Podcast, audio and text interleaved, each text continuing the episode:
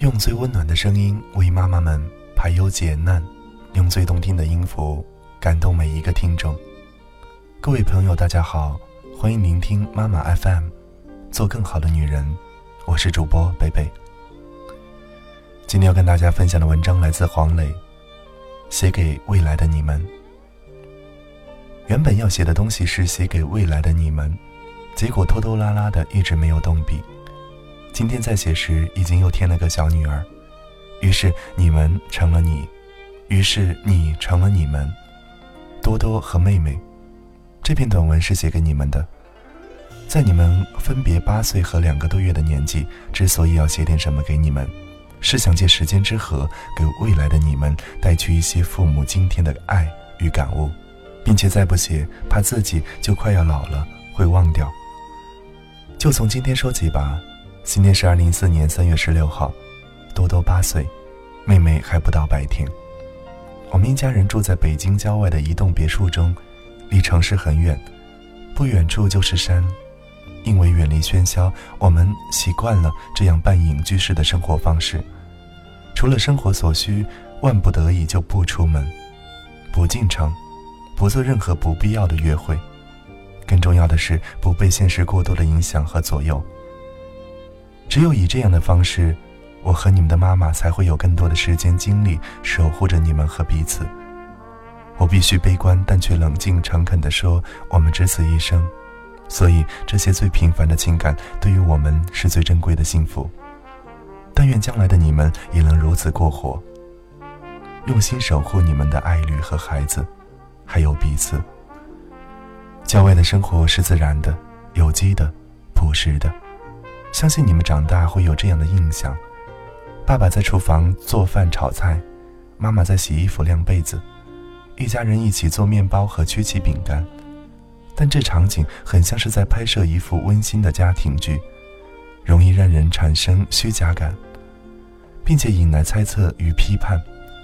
无论是什么样的选择，在今天都会随着太多的附加意味。于是，学会不去为了赠品买正品，就变得很重要。也许幸福就是选择一种你们喜欢的方式活下去。如果你们长大了，还有人举着话筒问你幸福吗？你们可以不回答，或者这样去回答。不过希望那时不再有这样的问题，和提这样问题的人。说回今天一个很普通的日子，午后妹妹睡着了，她现在还处于一天二十小时睡眠的状态。多多在练钢琴，或者说不情愿的在练琴，学习一样的乐器，或者学习一些艺术方面、体育方面的技能。我一贯是不支持也不反对。事实上，我就是没有这方面的训练。我的童年主要是在树上、屋顶上以及各种街头巷尾度过的。虽然今天我很欣赏打球或者会弹琴的人。但也不遗憾自己的笨手笨脚和不通音律。我还不清楚妹妹会不会喜欢弹钢琴、唱歌、跳舞、滑冰、游泳、打网球什么的。反正多多，你目前看来是不喜欢练琴，画画倒是很喜欢。至于其他技能，我们不会像虎妈英爸一样要求你们去掌握。我相信你们最需要的一定不是弹钢琴这件事情。即使你们可以弹的钢琴和演奏家一样精彩，究竟需要什么？对于你们的期许是什么？我并不是很明确。一想到你们已经长大，将要独立和远行，我就心有不甘。常常自私的想：你们不长大，我们不衰老，怎么可能呢？你们注定要成长，无论练不练琴、上不上学，不可逆转，并且也终将老去。一如我们，既然时光留不住、不可逆，我们学会什么也就不再那么重要了。请谅解我的无趣和悲观。虽然这是一种诚实，要学会诚实。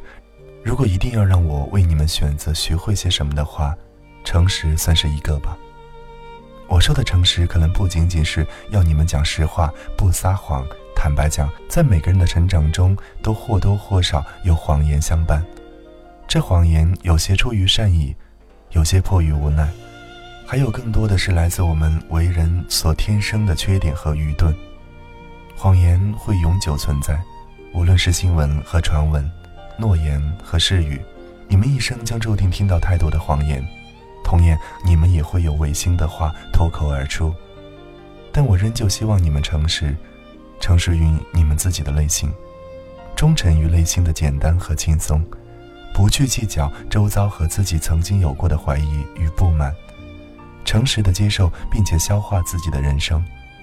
这种诚实不仅是一种道德，更是一种勇敢的品格。还要学会些什么呢？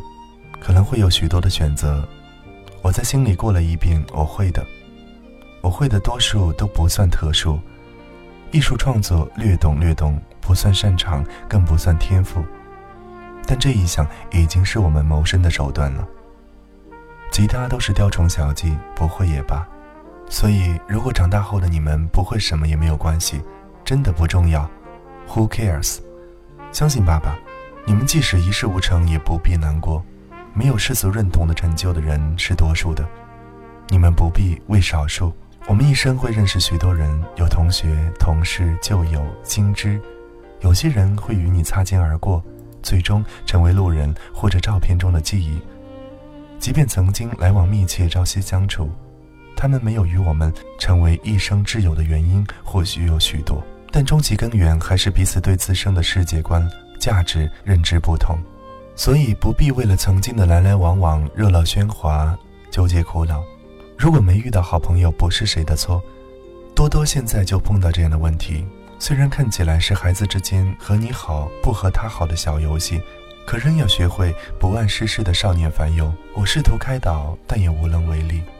毕竟你是那样渴盼被更多人喜欢和接受，但我相信这世上总有人和你同样的方式去思考。找寻到这样的朋友，无论彼此身处何方，你都将不畏惧。不慌张。还有我最想与你们探讨的爱情，我该如何和自己的女儿讨论爱情了？作为父亲，想到这个问题，心里就有几分发紧。我当然希望你们能够遇到最美好的爱情，最爱你们的爱侣，最懂得你们的男人。这愿望对我一个父亲简直就是一种挑战。我爱你们就像爱生命，当然不忍心看到你们承受爱情的累与罪。